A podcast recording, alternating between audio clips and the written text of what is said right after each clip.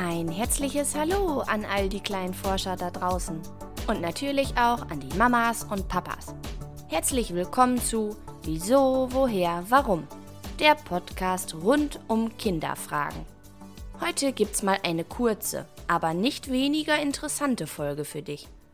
Hast du schon mal, wenn du in der Stadt unterwegs warst, goldene Steine auf dem Gehweg gesehen?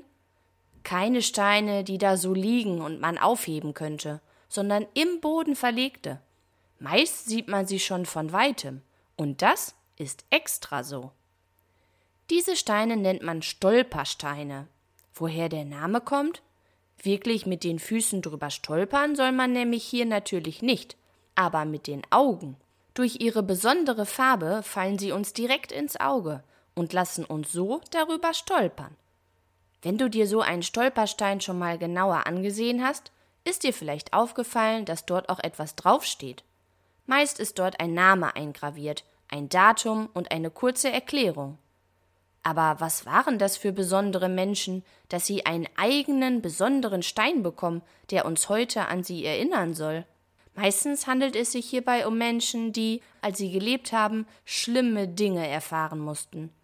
Meist waren es so Menschen wie du und ich heute, doch in der Zeit des Zweiten Krieges zwischen 1933 und 1945 mussten viele Menschen Angst um ihr Leben haben.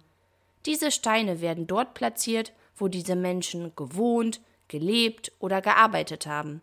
Also hat auch der Platz der Stolpersteine immer eine besondere Bedeutung. Den ersten Stolperstein gab es übrigens im Jahr 1993, also noch gar nicht so lange her. Die Idee dazu hatte der Künstler Gunther Demnig. Zuletzt wurden die Steine in Deutschland Anfang des Jahres 2020 gezählt. Damals waren es über 75.000.